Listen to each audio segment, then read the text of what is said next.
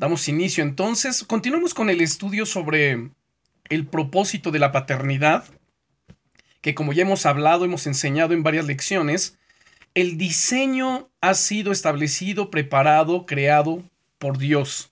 Hemos visto varias lecciones. La lección del día de hoy que estaremos tratando es la familia como fuente de toda educación. Así que es un tema, digo, todos son muy importantes, cada uno tiene lo suyo, tiene su, su relevancia. Así que, pues vamos a orar en el nombre del Señor. Padre, en el nombre que es sobre todos los nombres, en el glorioso nombre de Jesucristo, te damos muchas gracias, Señor, por tu amor. Te damos gracias por este espacio, este tiempo que tenemos para estar delante de tu presencia. Este tiempo, Señor, que tenemos para estudiar tu palabra. Tú nos enseñas, Señor, en las sagradas escrituras que redimamos el tiempo porque los días son malos los días se acortan y la venida tuya, Señor, está muy cerca. Padre, yo oro en el nombre de Jesús y te pido que abras nuestro entendimiento, que nos ayudes, glorioso Señor, a, a que tu palabra se afirme en nuestros corazones, que podamos ejercer una paternidad responsable, bíblica, con estos cimientos sólidos que son, eh, que es tu palabra, y todas estas cosas, Señor, que tú has establecido para nuestro buen desarrollo familiar, nuestro hogar, nuestra familia, nuestros hijos, que todos estemos bien eh, cimentados, arraigados en la fe, y que tú te glorifiques en todas las cosas que hagamos. Tú estableciste la familia como base de la sociedad. También la familia es una parte mucho, muy, muy importante dentro de las iglesias, dentro de las congregaciones porque allí es donde nos nutrimos, Señor, de tu palabra, de tu enseñanza, te alabamos, te adoramos, te glorificamos, y tu escritura nos enseña que allí tú envías bendición y vida eterna. Y ahorita estamos reunidos de una manera virtual, creyendo firmemente, Señor, que tus promesas también se cumplen de esta manera en nosotros. Aunque estamos ausentes en cuerpo, pero estamos presentes por estos medios, medios digitales, pero también en el Espíritu, Señor en este Espíritu Santo, Espíritu glorioso, Espíritu de vida y de verdad, que es el que nos une. Y te agradecemos, Señor, por todo ello. Abre nuestro entendimiento, danos conocimiento, danos sabiduría, danos, Señor, eh, certeza en nuestro corazón de que tu palabra hará todo lo que tú, Señor, has establecido que sea en nuestros hogares, en nuestros corazones y en nuestras familias en el nombre poderoso de Cristo Jesús. Amén. Muy bien. Bueno, como les decía, hemos visto ya varios temas acerca del propósito de la paternidad, como cuál es el rol del varón dentro de su casa, el rol de la mujer, cómo cada uno tiene que funcionar, qué cosas tenemos que hacer, qué cosas debemos dejar de lado, cómo también poder ejercer la paternidad con nuestros hijos. Bueno, son varias cosas muy importantes. Y hoy estamos hablando acerca de la familia como fuente de toda educación. La Biblia contiene muchos mandamientos acerca de la educación de los niños. Casi todos estos mandamientos se dirigen a los padres. Y al mismo tiempo tenemos varios mandamientos a los niños de recibir instrucción y educación. Allí también esta instrucción y educación viene casi siempre de los padres. Y vamos a ver lo que la Biblia nos enseña. En Deuteronomio capítulo 6, abramos nuestra Biblia, Deuteronomio capítulo 6. Si ya están conmigo, Deuteronomio capítulo 6, leamos los versículos 4 y 5. Versículos 4 y 5, donde nos dice, Oye Israel, el Señor nuestro Dios, el Señor uno es. Y amarás al Señor tu Dios de todo tu corazón y de toda tu alma y con todas tus fuerzas. Este es el mandamiento más importante del Antiguo Testamento, según los rabinos judíos y también según el Señor Jesucristo. Así nos lo enseña en el Evangelio de Marcos en el capítulo 12. Si ustedes gustan, pueden subrayar este versículo en su Biblia, Deuteronomio capítulo 6, versículos 4 y 5. Y Marcos, vamos al Evangelio de Marcos capítulo 12. Y en Marcos capítulo 12 leemos versículos 28 al 30. Aquí los escribas, dice el verso 28 de Marcos capítulo 12, acercándose uno de los escribas, que los había oído disputar y sabía que les había respondido bien, le preguntó, ¿cuál es el primer mandamiento de todos? Jesús le respondió, el primer mandamiento de todos es, Oye Israel, el Señor nuestro Dios, el Señor uno es. Y amarás al Señor tu Dios con todo tu corazón y con toda tu alma y con toda tu mente y con todas tus fuerzas. Este es el principal mandamiento. Entonces así el Señor nos está mencionando que este es el principal mandamiento. Ahora, regresemos a Deuteronomio capítulo 6. Deuteronomio, Deuteronomio capítulo 6, habíamos leído versículos 4 y 5. Ahora vamos a continuar leyendo los versículos 6 y 7. En los versículos 6 y 7 leemos lo siguiente. Y estas palabras que yo te mando hoy estarán sobre tu corazón y las repetirás a tus hijos y hablarás de ellas estando en tu casa y andando por el camino y al acostarte y cuando te levantes. Saben, también en el libro de los Salmos encontramos esto. En el Salmo 78, vamos a buscar en nuestra Biblia el Salmo 78. Me gustaría que tuvieran igual a la mano este, un cuadernillo, una pluma, lápiz, para que puedan tomar nota de todos estos pasajes de nuestro tema. Que bueno, también, como saben, lo, lo estamos grabando en audio para que quien guste puede tener esta enseñanza y además pueda compartirla. Vamos a leer de los versículos 5 al 8 del Salmo 78 y nos dice, Él estableció testimonio en Jacob y puso ley en Israel, la cual mandó a nuestros padres que la notificasen a sus hijos, para que lo sepa la generación venidera y los hijos que nacerán, y los que se levantarán lo cuenten a sus hijos, a fin de que pongan en Dios su confianza, y no se olviden de las obras de Dios, que guarden sus mandamientos, y no sean como sus padres, generación contumaz y rebelde, generación que no dispuso su corazón, ni fue fiel para con Dios su espíritu.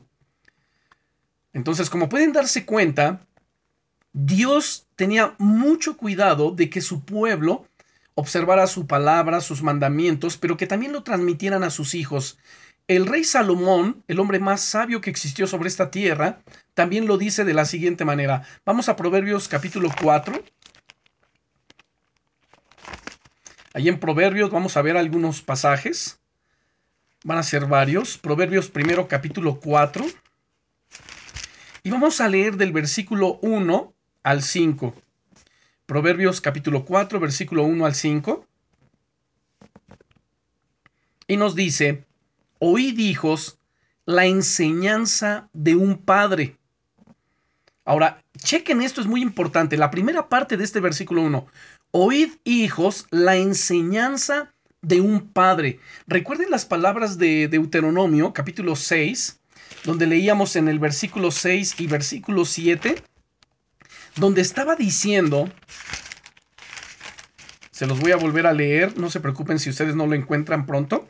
Dice versículos 6 y 7 del capítulo 6 de Deuteronomio, y estas palabras que yo te mando hoy, estarán sobre tu corazón. Esto de estarán sobre tu corazón es porque lo vas a memorizar, lo vas a aprender, lo vas a guardar. Y como consecuencia, dice el versículo 7, y las repetirás a tus hijos y hablarás de ellas estando en tu casa y andando por el camino y al acostarte y cuando te levantes. ¿Qué podemos entender aquí? Que el padre de familia es un instructor, se torna en un instructor en un maestro, en un enseñador de su familia, particularmente de sus hijos. Cuando dice, estas palabras que yo te mando hoy estarán sobre tu corazón y las vas a repetir a tus hijos. Tan solamente piensen, ¿no? De una manera tan básica, tan elemental, ¿cómo es que nos aprendimos o le hicimos a nuestros hijos aprenderse de pequeños las tablas de multiplicar? ¿No fue a base de la repetición? A ver, hijo, repite conmigo. 3 por 8 3 por 9, 3 por 7 y luego salteados. A ver, 3 por 2, 3 por 6, eh, etc. Y era a través de la repetición que los hijos, que los niños se aprendieron las cosas. También sucedió con nosotros. Y Dios tuvo cuidado de que la repetición fuera algo muy importante, jugara un papel muy importante entre el pueblo de Israel. Pero ¿qué repetirían? Las palabras de Dios, sus preceptos, sus mandamientos, sus ordenanzas, sus estatutos. Entonces las repetirás a tus hijos y hablarás de ellas estando en tu casa y andando por el camino y al acostarte y cuando te levantes. Lo que leímos anteriormente en el Salmo 78, en el versículo 5 al 8, quiero resaltar nuevamente algunas cosas de allí.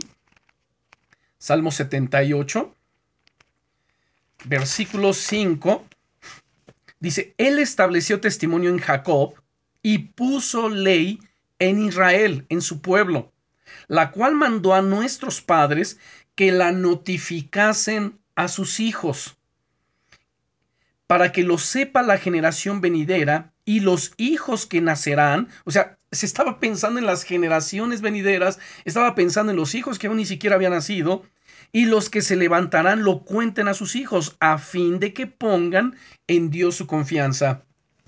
Y no se olviden de las obras de Dios, que guarden sus mandamientos y no sean como sus padres, generación contumaz y rebelde, generación que no dispuso su corazón ni fue fiel para con Dios su espíritu. Ahora, al llegar a Proverbios, donde ya estamos en el capítulo 4, versículo 1, dice Salomón, oíd hijos la enseñanza de un padre. ¿Qué, qué glorioso es esto? Que como padres de familia, digo, quienes todavía tienen sus niños pequeños, y por qué no, aún grandes, poder sentarlos en algún momento, traer una reflexión con ellos y decirles, a ver hijo, a ver hijos, escuchen esta enseñanza que tengo para ustedes. El día de hoy por la mañana, cuando yo hice mi devocional, Dios habló a mi corazón esto. Y la enseñanza práctica que yo puedo extraer de eso es lo siguiente, y quiero compartirlo con ustedes para que Dios les bendiga, para que en la práctica ustedes encuentren reposo, paz, bendición, etc. O sea, esto es algo que debemos estar haciendo nosotros. Yo sé que para algunos que no están familiarizados con esto, por supuesto que les suena extraño, ¿no? Es más así como que fantástico, como fabuloso decir, wow, qué bonito sería. Para otros puede ser así como que, ay, no, pues qué extremista, ¿no? Sin embargo, esto es lo que Dios les había encargado al pueblo de Israel que hicieran para con sus hijos. ¿Por qué razón? Porque en la obediencia a la palabra de Dios está la bendición. Recordemos también en el libro de Josué, ahora no me pierdan Proverbios 4, ni siquiera hemos terminado. Vamos al libro de Josué, al capítulo 1.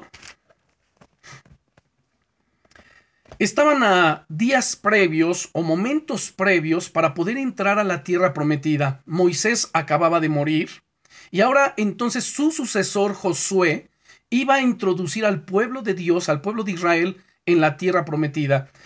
Leemos desde el versículo 1, dice, aconteció después, Josué capítulo 1, versículo 1, aconteció después de la muerte de Moisés, siervo del Eterno, que Dios habló a Josué, hijo de un servidor de Moisés, diciendo, mi siervo Moisés ha muerto, ahora pues, levántate y pasa este Jordán, tú y todo este pueblo, a la tierra que yo les doy a los hijos de Israel. Yo os he entregado, como lo había dicho a Moisés, todo lugar que pisare la planta de vuestro pie. Aquí lo que puedo rescatar en el versículo 3 es el cumplimiento de Dios a su palabra. A ver, yo estoy cumpliendo, yo les prometí algo y eso estoy haciendo. Yo les estoy entregando, como se, se lo había dicho a Moisés, todo lugar que pisare la planta de vuestro pie, desde el desierto y el Líbano hasta el gran río Éufrates, toda la tierra de los Eteos hasta el gran mar donde se pone el sol será vuestro territorio. Nadie te podrá hacer frente en todos los días de tu vida, como estuve con Moisés, estaré contigo, no te dejaré ni te desampararé.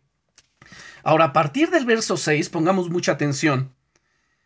Le hace una encomienda, esfuérzate y sé valiente, porque tú repartirás a este pueblo por heredad la tierra de la cual juré a sus padres que la daré a ellos. Ahora, detengámonos un momento en este versículo 6.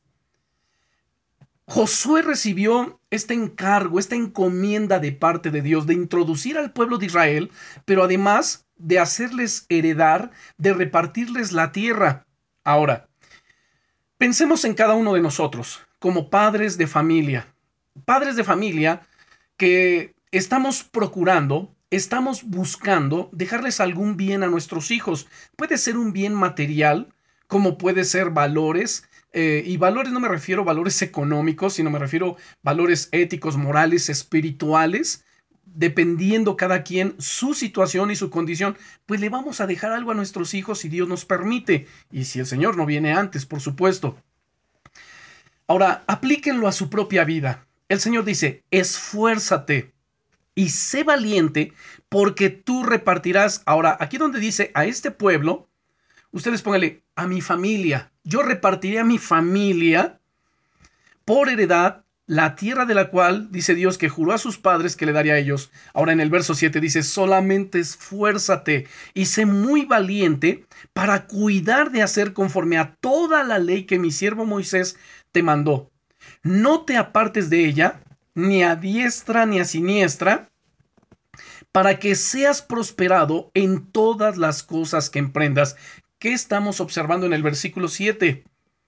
Que el guardar la palabra de Dios el observarla, el practicarla, el vivirla, el ser fieles a la palabra y no apartarnos de ninguna manera de ella, va a hacer que nuestro camino y que lo que nosotros emprendamos, lo que nuestros hijos emprendan, va a ser prosperado por Dios. Por eso es que les decía, en, el, en la obediencia a Dios y a su palabra está la bendición. Y eso nos lo enseña Deuteronomio capítulo 28, del versículo 1 al 14 Luego del 15 en adelante podemos ver las consecuencias de la desobediencia. Luego dice el verso 8, nunca, nunca se apartará de tu boca este libro de la ley, sino que de día y de noche meditarás en él. Mi pregunta es esta. Y de hecho, cada quien hagas esta pregunta. Día y noche yo medito en la palabra de Dios. Día y noche yo leo la palabra de Dios, la medito, la practico la enseño a mi familia, a mis hijos, de qué cosas hablo estando en casa, cuáles son los temas de conversación que se mueven con mi familia, cuáles son las cosas o las palabras o conversaciones que salen de mi boca continuamente. Porque lo que Dios nos manda es que debe salir la palabra de Dios, pues ya el Señor Jesucristo nos dice que de la abundancia del corazón habla la boca. Ahora, nuevamente el verso 8, nunca se apartará de tu boca este libro de la ley sino que de día y de noche meditarás en él, para que guardes y hagas conforme a todo lo que en él está escrito, porque entonces harás prosperar tu camino y todo te saldrá bien. Mira que te mando que te esfuerces y seas valiente, no temas ni desmayes, porque el Señor tu Dios estará contigo a donde quiera que vayas. Bien, regresamos entonces a Proverbios capítulo 4 y en Proverbios capítulo 4 mirábamos o leíamos las palabras de Salomón, que dice, oíd hijos la enseñanza de un padre, y estad atentos para que conozcáis cordura. Permítanme decirles esto. Quien aspira a predicar la palabra de Dios, a enseñar la palabra de Dios, su primer, permítanme decirlo también así, su primer grupo de estudio bíblico es su familia, es su casa, son sus hijos, que usted los pueda sentar, como ya puse el ejemplo hace un momento, y poder traer una reflexión de la palabra de Dios con ellos, que cuando hay una cena familiar, una convivencia, digo, considerando por supuesto las medidas de precaución en las que estamos viviendo el día de hoy derivados de la pandemia, pero que sabe, siempre podamos eh, aprovechar los momentos para traer una reflexión de la palabra, para poder bendecir sus vidas, para que Dios sea glorificado en todo lo que estemos haciendo. Además dice en el verso 2, porque os doy buena enseñanza, no desamparéis mi ley, porque yo también fui hijo de mi padre, delicado y único delante de mi madre. Y él me enseñaba, noten, o sea, ¿cómo marca esto? ¿No es cierto? ¿Cómo marca el que los padres podamos ser maestros de nuestros hijos? Miren, finalmente les estamos enseñando. Sea consciente o inconscientemente, todo el tiempo estamos enseñando. sea algo bueno, sea algo malo, con nuestro ejemplo, nuestro testimonio, nuestra manera de reaccionar, nuestra manera de comportarnos, de conducirnos, no necesariamente, a ver, siéntense, les voy a traer una enseñanza. Todo el tiempo estamos enseñando. Ellos miran nuestro ejemplo. Qué gloriosa bendición es que los hijos en algún momento puedan decir, papá o mamá, te doy gracias o le doy gracias a Dios por tu vida, porque yo sé orar, porque te veía orar.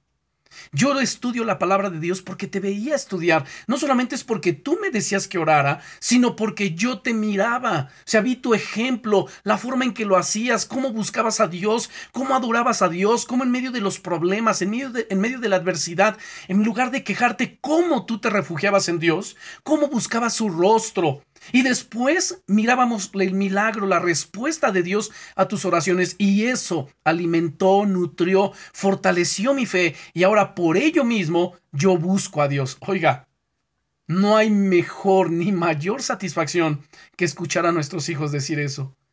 Que escucharles hablar esas cosas y dar testimonio y decir, wow, yo recuerdo hace tantos años cuando mi papá o cuando mi mamá, cuando ellos nos enseñaban, cuando, oiga, esa es una gran bendición. Y que esto lo puedan transmitir a quién? A sus hijos también ellos. Continuemos. Es lo que está diciendo aquí Salomón. Entonces, verso 4, Él me enseñaba y me decía, retenga tu corazón mis razones, guarda mis mandamientos y vivirás. Adquiere sabiduría, adquiere inteligencia, no te olvides ni te apartes de las razones de mi boca. Noten que en ningún momento se está mencionando al sumo sacerdote o a los sacerdotes o a los escribas o a algún líder religioso para instruir a sus hijos. La instrucción se da en casa. Vamos aquí mismo en el libro de Proverbios, pero capítulo 1. Proverbios capítulo 1, versículo 8. Y versículo 9. Dice, oye, hijo mío, la instrucción de tu padre. Y no desprecies la dirección de tu madre, porque adorno de gracia serán a tu cabeza y collares a tu cuello. A ver, creo que estoy hablando con gente que conoce a Dios, gente que ama a Dios, gente que tiene la Biblia como fundamento de su fe. Bueno, si esto es así, ¿no es cierto que el día de hoy en nuestra sociedad está tan desvalorizada la autoridad de los padres frente a sus hijos. Así que hoy los hijos menosprecian su enseñanza, su autoridad, y así como que, ay, no, ¿tú qué me vas a enseñar a mí? Tú ya estás viejo, tú estás ruco, tu mamá estás pasada de moda. O sea, ¿de qué me vas a hablar? Olvídalo. Mis profesores dicen, mis amigos dicen, o sea, como que todo el mundo tiene la razón, pero los padres son unos ignorantes. ¿No es eso lo que sucede en nuestra sociedad actual? Esa es la realidad. Pero necesitamos rescatar los valores, necesitamos orar fuerte por esta generación y dignificar la posición de los padres en su casa. Nuevamente vean este verso 8. Oye, hijo mío, la instrucción de tu padre y no desprecies la dirección de tu madre. Ay, sí, mamá, ya, ya, por favor. Ay, otra vez tú con eso. Ya déjame en paz. ¿No es la reacción de muchos jóvenes? De muchos adolescentes, incluso preadolescentes o niños. ¿Y saben en buena medida por qué? Porque los padres mismos no han tenido la autoridad para imponerse delante de sus hijos. Y cuando digo imponerse, no me estoy refiriendo a ejercer este, un autoritarismo, o sea, no me refiero a ello. Estoy hablando de usar autoridad, de imponerse y decir, a ver, hijito, soy tu padre y me vas a respetar. No es gritar, no es adoptar la actitud de un ogro, además es buscar a través de la oración, sabiduría para hablarle a los hijos, a través del estudio diligente de la palabra, encontrar el consejo para enseñarles a nuestros hijos. Ahora, todo esto se logra desde que son pequeños, instruye al niño en su camino, pero si el niño careció de instrucción en casa y pasados los años el papá, la mamá quieren corregir, pues ya es difícil. Por ahí dice el dicho, ¿no? Árbol que nace torcido, jamás su rama endereza. Ahora, no es que jamás su rama no enderece, pero si ya eh, carecieron de instrucción, de enseñanza, de disciplina y de repente se quiere imponer, pues ya es muy difícil. ya de verdad que se requiere la intervención por medio de la oración, pues de un milagro de Dios en los hijos, porque ya los corazoncitos de ellos a veces se tornan rebeldes, voluntariosos, y como vuelvo a repetir, ya es difícil el asunto. Así que instruye papás que tienen sus niños todavía pequeñitos, o los abuelos que ya somos abuelos y también tenemos pequeñitos, apliquémonos, instruye al niño en su camino, no nos desobliguemos, ni digamos, no, es que es muy chiquito, yo lo voy a dejar que crezca, ya más adelante, pues que él decida. Esa es una irresponsabilidad, que él decida qué. Más bien, en la escuela, en el colegio, los amigos, los profesores, les van a ayudar a elegir y hoy día están eligiendo mal. Mal desde que podemos tocar el tema de la igualdad de género y meterle en su cabecita, no, no, no, mira, tú eres niño, bueno, pues pareces, este, pero si tú te sientes niña, tú eres una niña. Oiga, por favor, o sea, ¿por qué vamos a permitir eso? Que deformen a nuestros hijos. La instrucción viene en casa todo se ha perdido porque la comunidad, porque la sociedad, porque los padres hemos sido irresponsables y hemos dejado de lado o han dejado de lado la palabra de Dios y a Dios mismo. Pero es tiempo de volver a Dios y a su palabra. Ah, ya, la Biblia es anticuada. No, nunca es anticuada. Jesús dijo, el cielo y la tierra pasarán, pero mis palabras nunca pasarán. Entonces, retomemos nuevamente nuestra lectura. Estamos en el capítulo 1 de Proverbios. Hijo mío, oye la instrucción de tu padre y no desprecies la dirección de tu madre. Qué importante es que el esposo respalde a su esposa cuando está trayendo alguna instrucción o alguna corrección en casa, pero a veces el mismo matrimonio está dividido en torno a esto. De repente el papá va a corregir y la mamá, no, no, no, deja a mis hijos, no los toques, no les digas, no, o viceversa, ¿no? La mamá quiere decir algo y el papá eh, demerita su autoridad. No, no, no, tú quién te crees, déjalos, no les digas nada. O sea, al contrario, a ver, hijo, escucha la instrucción de tu madre.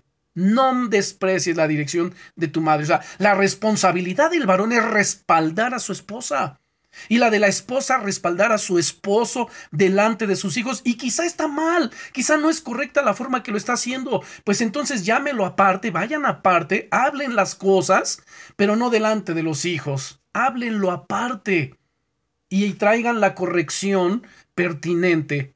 Luego dice en el versículo 9, porque adorno de gracia será tu cabeza y collares a tu cuello. Y bueno, todavía le da el consejo, noten aquí a los hijos o al hijo, hijo mío, si los pecadores te quisieren engañar, no consientas. Si dijeren, ven con nosotros, pongamos acechanzas para derramar sangre, acechemos sin motivo al inocente, los tragaremos vivos como el Seol y enteros como los que caen en un abismo, hallaremos riquezas de toda clase, llenaremos nuestras casas de despojos, echa tu suerte entre nosotros, tengamos todos una bolsa, Hijo mío, no andes en camino con ellos, aparta tu pie de sus veredas, porque sus pies corren hacia el mal y van presurosos a derramar sangre, porque en vano se tenderá la red ante los ojos de toda ave. Pero ellos a su propia sangre ponen acechanzas y a sus almas tienden lazo. Tales son las sendas de todo el que es dado a la codicia, la cual quita la vida de sus poseedores. Bueno, aquí eh, está dándole una serie de instrucciones a sus hijos o a su hijo. Ahora, en el capítulo 2, aquí también de Proverbios, versículo 1, leemos, Hijo mío, si recibieres mis palabras y mis mandamientos guardares dentro de ti, haciendo estar atento tu oído a la sabiduría, si inclinares tu corazón a la prudencia, si clamares a la inteligencia y a la prudencia dieres tu voz, si como a la plata la buscares y la escudriñares como a tesoros, entonces entenderás el temor del Eterno y hallarás el conocimiento de Dios, porque Dios da la sabiduría y de su boca viene el conocimiento y la inteligencia. Él provee de sana sabiduría a los rectos, es escudo a los que caminan rectamente. Mire qué maravilloso, pero quizás algún padre de familia me pueda decir, a ver, pastor, o sea, todo lo que estás hablando está bien, pero ¿cómo le puedo dar eso a mis hijos si yo no fui enseñado, si yo tampoco recibí esa instrucción? Pues miren, hermanos, miren, hermanas, no tenemos ninguna justificación ante ello, ninguna. Yo tampoco recibí este tipo de instrucción en mi casa cuando pequeño, pero nunca es tarde.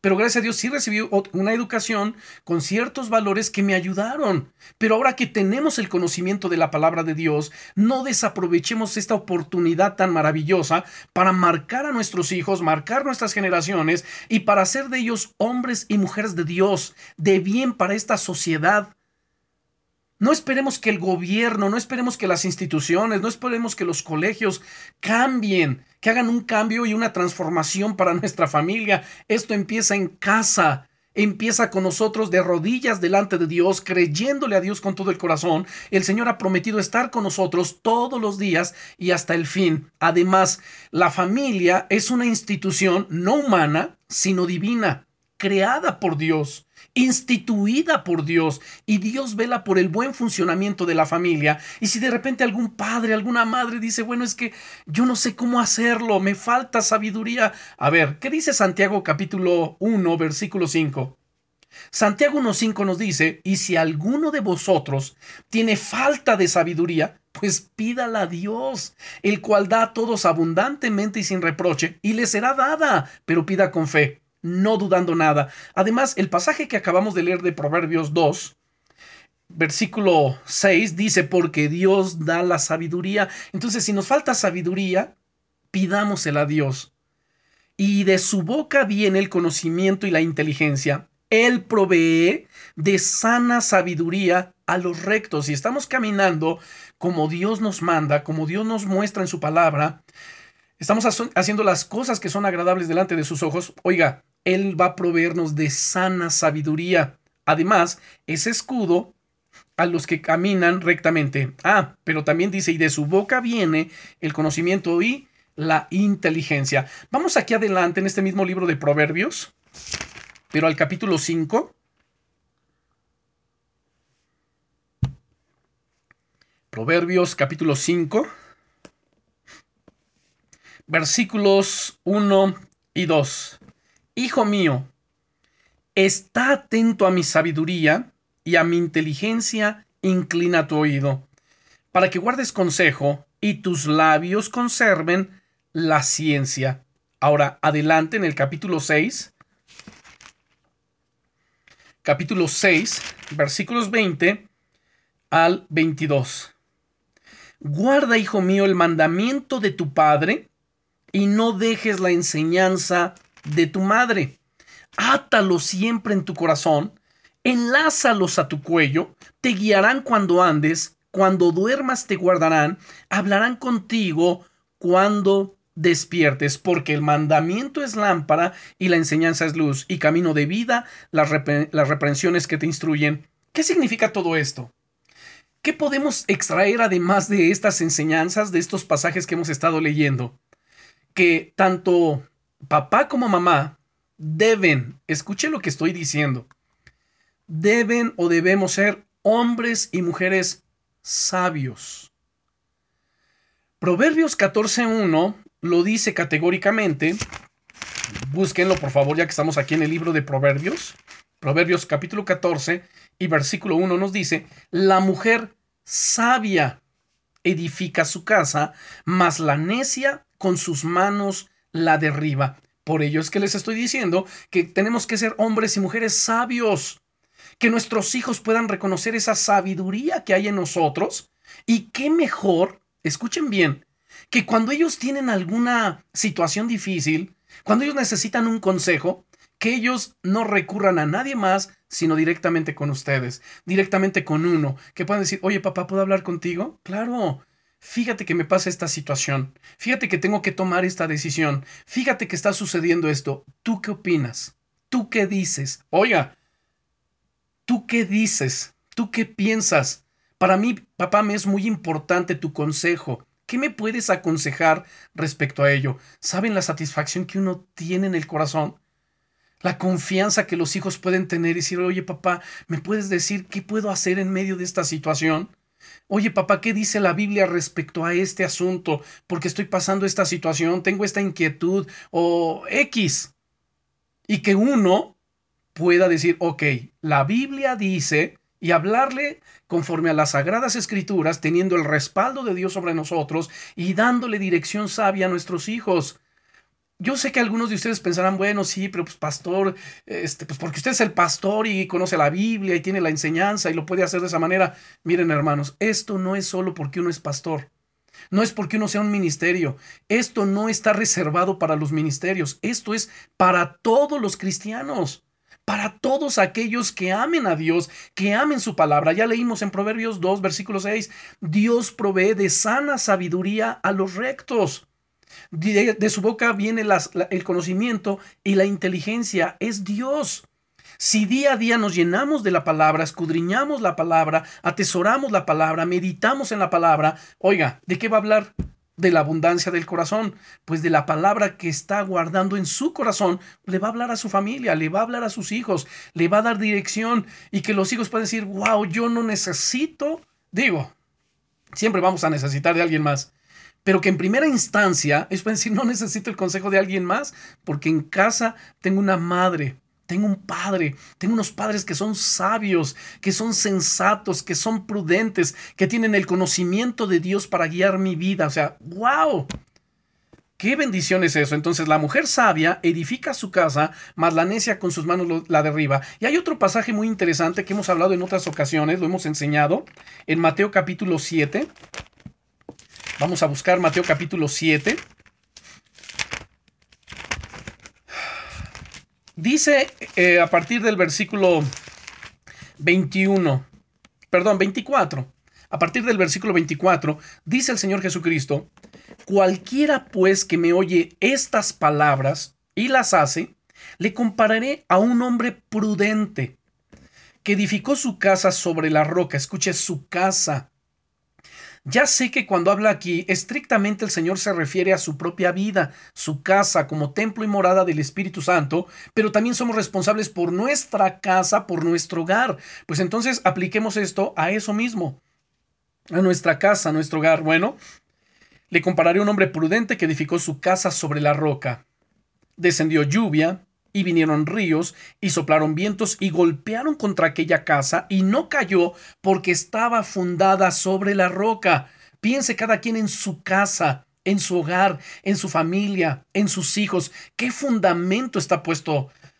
Además dice el verso 26, pero cualquiera que me oye estas palabras y no las hace, le compararé a un hombre insensato que edificó su casa sobre la arena, y descendió lluvia y vinieron ríos y soplaron vientos y dieron con ímpetu contra aquella casa y cayó y fue grande su ruina. Entonces aquí nos presenta dos tipos de persona, de personas. Lo que tenían en común las dos personas era que los dos habían oído. Los dos escuchaban, los dos sabían, los dos conocían la palabra. Pero la diferencia entre estos dos es que uno lo ponía en práctica y otro no. De repente escuchamos gente, ¿no? Que nos empieza a aconsejar, a hablar, no, fíjate que hay que hacer esto, que se, tiene que hacer de esta manera, aquello es así. Y uno dice, oye, eh, suena interesante. Pero cuando uno vive su vida, dices, espérame, espérame, pero si tú ni lo vives, tú ni lo practicas, o sea, ¿de qué me estás hablando? ¿De algo que ni tú mismo vives ni practicas? Pues entonces lo que me hablas va a carecer de respaldo, va a carecer de poder, porque ¿qué lo respalda si tú no lo vives? Tu, tu, vida no lo muestra. Y eso los hijos se dan cuenta. ¿Cuántas veces aquellos padres que de repente le están enseñando al hijo, no, tú no tienes que mentir. Las mentiras no son buenas. Y entonces llaman a la casa. Ah, este, si es fulano tal, este, dile que no estoy. No le digas que estoy. Oiga, qué incongruente. O aquel padre, ¿no? De que no, hijo, no, no fumes porque el, cigarro es malo y produce cáncer, etcétera. Pero él tiene el cigarrote aquí en la mano. Bueno, mira, yo lo hago porque este. Y trata de justificar. O sea, por favor, tenemos que ser congruentes en toda nuestra manera de vivir. Miren, en el Nuevo Testamento tenemos un mandamiento. Efesios capítulo 6. Un mandamiento para todos nosotros como padres. Efesios capítulo 6. A ver si ya están conmigo. Efesios capítulo 6 y versículo 4. Dice, y vosotros padres no provoquéis a ir a vuestros hijos, sino criadlos en disciplina y amonestación del Señor. Así que está claro que la institución educativa instituida por Dios es la familia. Cuando la Biblia habla de educación, incluye la formación completa del carácter y del conocimiento. Esto obviamente incluye toda la educación que hoy en día se da en los colegios, se da en las escuelas. Y este principio bíblico es muy importante. Dios dio a los padres la autoridad sobre la educación, incluida la educación escolar. El diccionario Webster, original de 1828, que estableció los estándares para el idioma inglés, define educar de esta manera. Lo define así, criar, criar como niño, instruir, informar e iluminar el entendimiento instilar en la mente los principios de las artes, la ciencia, la moral, la religión y la conducta. Educar bien a los niños es uno de los deberes más importantes de los padres y tutores.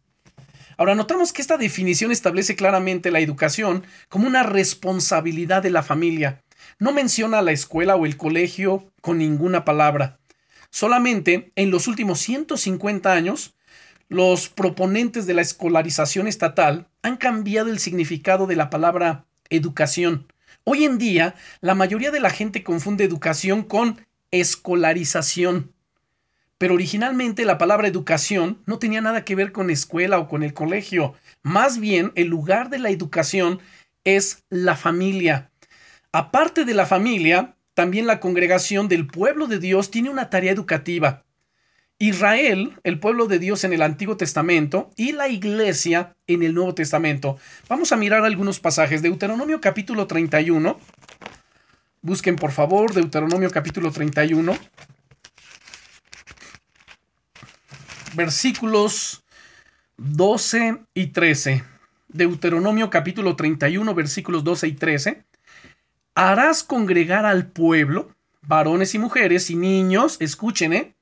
harás congregar al pueblo, varones y mujeres y niños, y tus extranjeros que estuvieren en tus ciudades, para que oigan y aprendan y teman a Jehová vuestro Dios, y cuiden de cumplir todas las palabras de esta ley.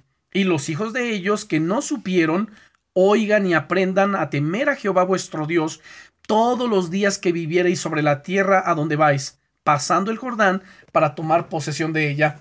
Ahora vamos al libro del profeta Nehemías. El libro del profeta Nehemías, capítulo 8.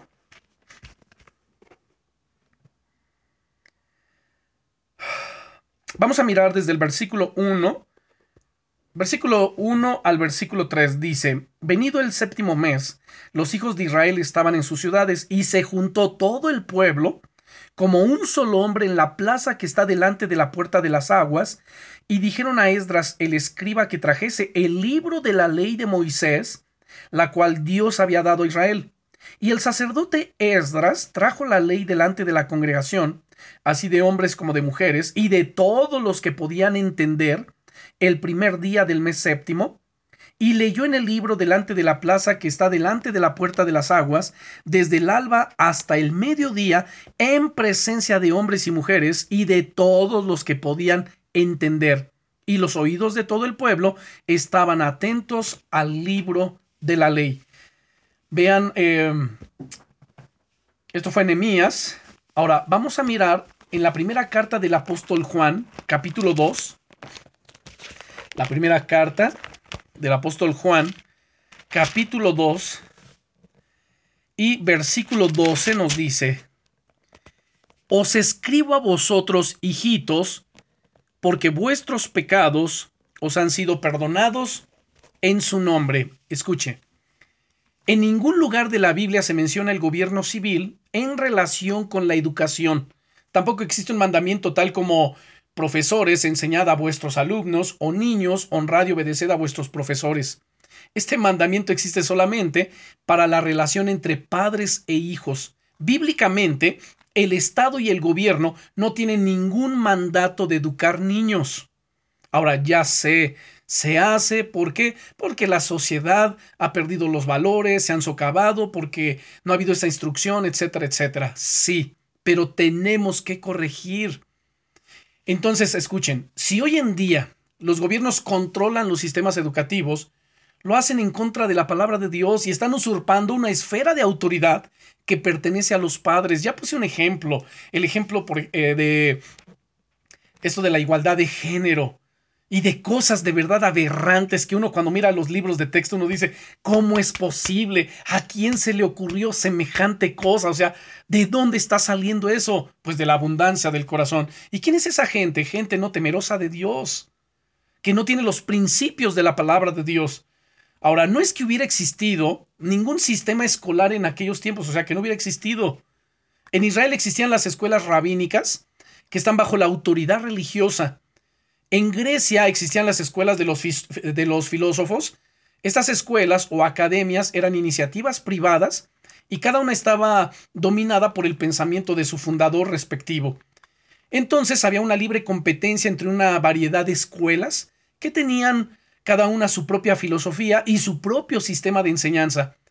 Las dos escuelas más importantes eran los epicúreos y los estoicos, que se mencionan en, en el libro de los Hechos, en el capítulo 17 y versículo 18. Se los voy a mencionar. Hechos capítulo 17, versículo 18, donde nos dice, y algunos filósofos de los epicúreos y de los estoicos disputaban con él, es decir, con el apóstol Pablo. Y unos decían, ¿qué querrá decir este palabrero? Y otros, parece que es predicador de nuevos dioses, porque les predicaba el Evangelio de Jesús y de la resurrección. También existían profesores particulares para hijos de clase media y alta.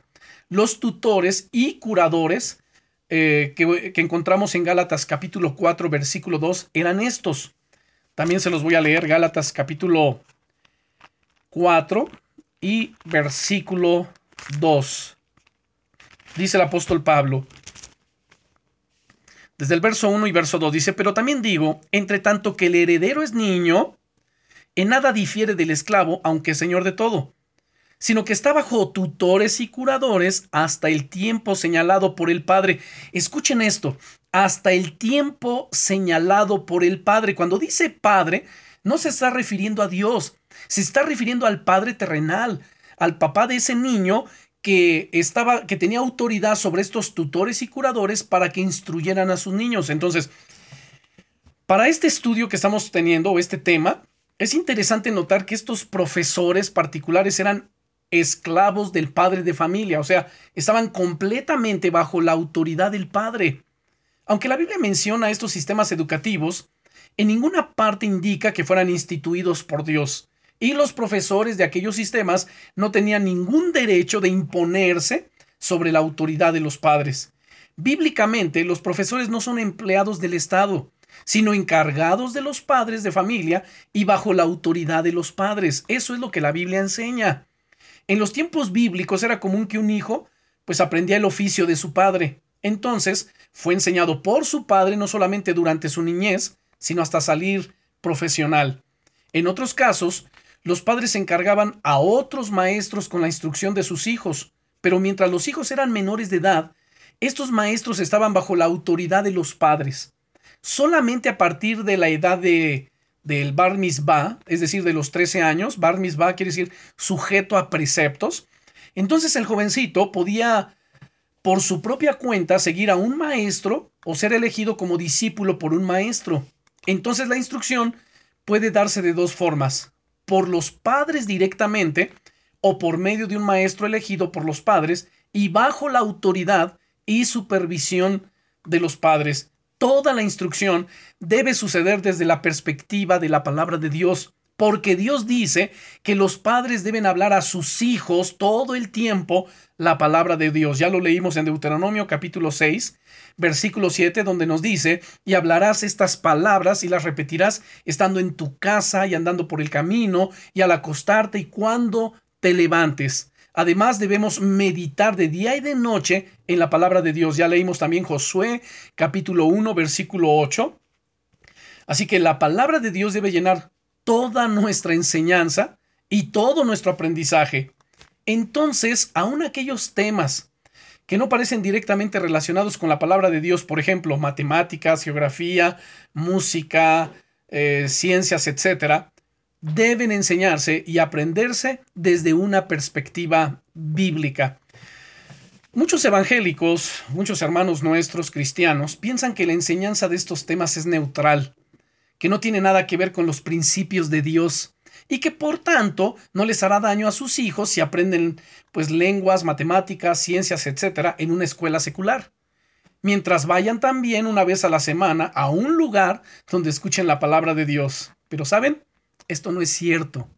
Todo profesor tiene su cosmovisión o ideología y esta se reflejará en toda su enseñanza. Si un niño aprende lenguas, matemáticas o ciencias desde una perspectiva contraria a la Biblia, es igual como si aprendiera directamente, eh, directamente las doctrinas del ateísmo o de una religión falsa.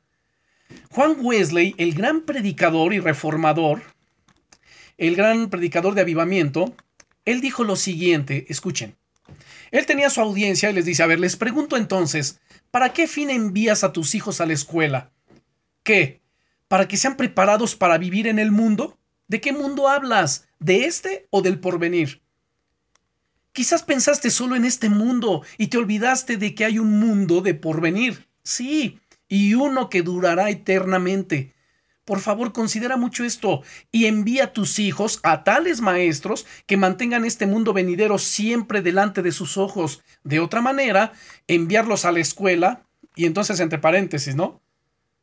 Permítanme hablar claramente, decía él, es poco mejor que enviarlos al diablo. De toda manera, entonces, envía a tus hijos, si tienes alguna consideración por sus almas, no a una de estas grandes escuelas públicas, porque estas son cuna de toda clase de maldad, sino a una escuela privada donde enseñe un hombre piadoso, quien se esfuerce a instruir a un número pequeño de niños en la religión y la enseñanza juntos. Y permítanme decirles, hay colegios que son cristianos, donde los profesores también son cristianos y la enseñanza eh, todo gira en torno a los valores de la palabra de Dios. De esta manera podemos tener la confianza y la certeza de que nuestros hijos están siendo bien instruidos. O sea, no estoy hablando en contra de los colegios. Pero sí estoy hablando en contra de que las personas que están enseñando muchas veces a nuestros hijos es gente que ni siquiera, que por supuesto, no tiene temor de Dios, no tiene conocimiento de la palabra de Dios. ¿Y qué es lo que está transmitiendo? ¿Qué les está sembrando? ¿Qué les está poniendo en su mente y en su corazón? ¿No es verdad que cuando muchos de los hijos llegan a la universidad, se tornan ateos? ¿Por qué se tornan ateos? Ahí les lavan el cerebro le sacan a Dios de la ecuación y establecen la evolución y establecen muchas otras cosas como verdades fundamentales. Así que tenemos que tener cuidado. Dios dice en su palabra, mi pueblo, y habla de su pueblo, de los que conocen su palabra, de los que conocen las escrituras. Dice, mi pueblo perece porque le falta conocimiento. No podemos ser negligentes. No debemos. Tenemos que aplicarnos a la lectura, a la enseñanza, al conocimiento, y cada uno de nosotros poder decir, a ver, yo, yo soy maestro de la palabra en mi casa. Yo. Yo debo, tengo la responsabilidad delante de Dios y delante de ellos de traer instrucción. Por lo, no necesito darles una cátedra, ¿verdad? Sobre hermenéutica, homilética, exegética, sobre nada de eso. Simplemente, a ver, un pasaje de la escritura que yo haya leído, que haya entendido, que pueda extraer una aplicación práctica, que se va a bendecir a mi familia, que va a bendecir a mis hijos. Ahora, notemos los evangelios. ¿Cuál era el lenguaje que el Señor Jesucristo utilizaba para enseñar? Era un lenguaje común, y permítanme decirlo, era un lenguaje común y corriente, era el lenguaje del pueblo. Les ponía ejemplos como, a ver, Jerusalén, Jerusalén, que matas a los profetas. ¿Cuántas veces quise juntarte como la gallina junta sus polluelos debajo de sus alas y no quisiste? Miren cómo les hablaba Jesús, no con una elocuencia, no con tantas palabras rebuscadas. Él era tan claro, tan práctico, y le hablaba a la gente de tal manera que le pudieran oír, que le pudieran entender. Así también nosotros tenemos que aplicarnos y hablarles la palabra de tal manera que nuestros hijos, nietos, la gente que esté cerca de nosotros nos pueda entender. Y si es necesario utilizar ese tipo de figuras y metáforas y elementos que son tan prácticos y cotidianos, pues empleémoslos y utilicemos pasajes breves de la palabra de Dios, enseñanzas de los evangelios, por ejemplo, las bienaventuranzas. Bueno, hay tanta cosa, tantas cosas que podemos nosotros aprender y enseñarles en casa y establecer el fundamento sólido. Recuerden, y quiero, quiero cerrar esta enseñanza con Primera de Corintios. Vamos a Primera de Corintios, capítulo... Ah, a ver.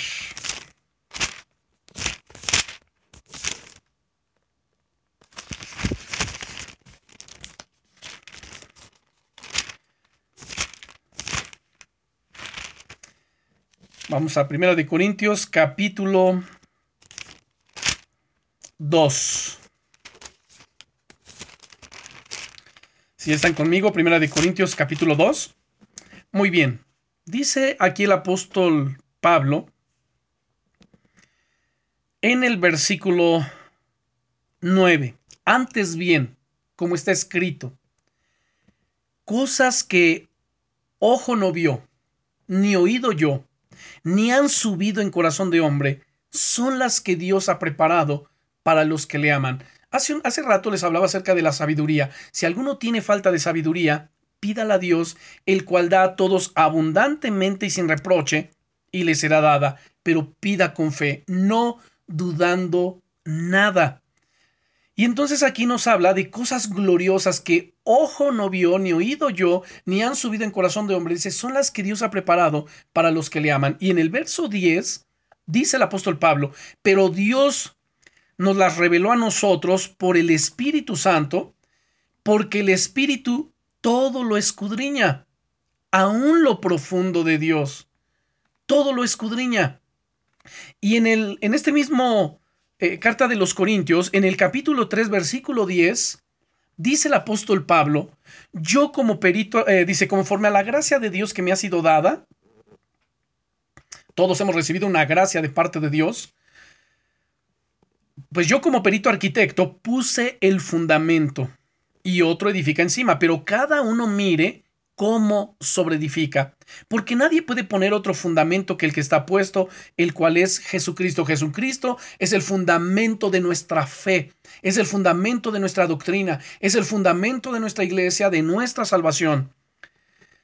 Porque nadie puede poner otro fundamento que el que está puesto, el cual es Jesucristo. Y si sobre este fundamento alguno edificare oro, plata, piedras preciosas, madera, heno, hojarasca, la obra de cada uno se hará manifiesta, porque el día la declarará, pues por el fuego será revelada, y la obra de cada uno cual sea, el fuego la probará. Si permaneciere la obra de alguno que sobreedificó, día a día estamos edificando y sobreedificando en las vidas de nuestros hijos, en nuestra familia, en nuestra casa, en nuestra propia vida. Pues si permaneciere la obra de alguno que sobreedificó, recibirá recompensa. Si la obra de alguno se quemare, él sufrirá pérdida, si bien él mismo será salvo, aunque así como por fuego. ¿No sabéis que sois templo de Dios y que el Espíritu de Dios mora en vosotros? Si alguno destruyere el templo de Dios, Dios le destruirá a él, porque el templo de Dios, el cual sois vosotros, santo es. Oremos. Padre, en el nombre de Cristo Jesús, en el nombre que es sobre todos los nombres, te damos gracias, Señor, por tu amor, por tu fidelidad y por tu buena palabra. Gracias, amado Dios, porque nos nutres por medio de ella, por tus santas escrituras, por tu Espíritu Santo, por esa gracia que has derramado sobre nuestras vidas. Y yo oro en el nombre de Jesús por cada uno de tus hijos, por cada uno de nosotros, Señor, que nos sigas dando sabiduría, inteligencia, conocimiento, no solamente para tener un cúmulo de información, sino para vivir tu palabra, para enseñar a nuestros hijos, para enseñar a nuestros nietos, para enseñar y transmitirles, Señor, las verdades de tu palabra. Que tú te glorifiques, amado Señor, en todas estas cosas, que abras nuestro entendimiento día a día, dándonos revelación, dándonos conocimiento, dándonos eh, dirección en tu palabra. Y gracias nuevamente por tu fidelidad. Señor, extiende tu mano de poder sobre cada uno de tus hijos, sobre nuestros hogares, sobre nuestras familias. Extiende tu mano, Señor, y protégenos. Guárdanos, guárdanos, amado Señor, en la fe. Edifícanos día a día. Protégenos, Rey de Gloria. Dios mío, líbranos de las manos del impío, del perverso, del violento, del vengativo. Guarda la mente, Señor, y el corazoncito de nuestros hijos, de nuestros nietos. Que tú los guardes, que tú los protejas, amado Señor. Que tú los fortalezcas, que tú cierres sus oídos a toda enseñanza contraria a toda enseñanza, Señor, que venga a distorsionar su mente, su corazón, y afírmalos, amado Dios, en tu palabra. Blinda sus mentes y sus corazones, revístelos de tu presencia y del poder, Señor, de tu Espíritu Santo, en el nombre que es sobre todos los nombres, en el glorioso nombre del Señor Jesucristo. Amén.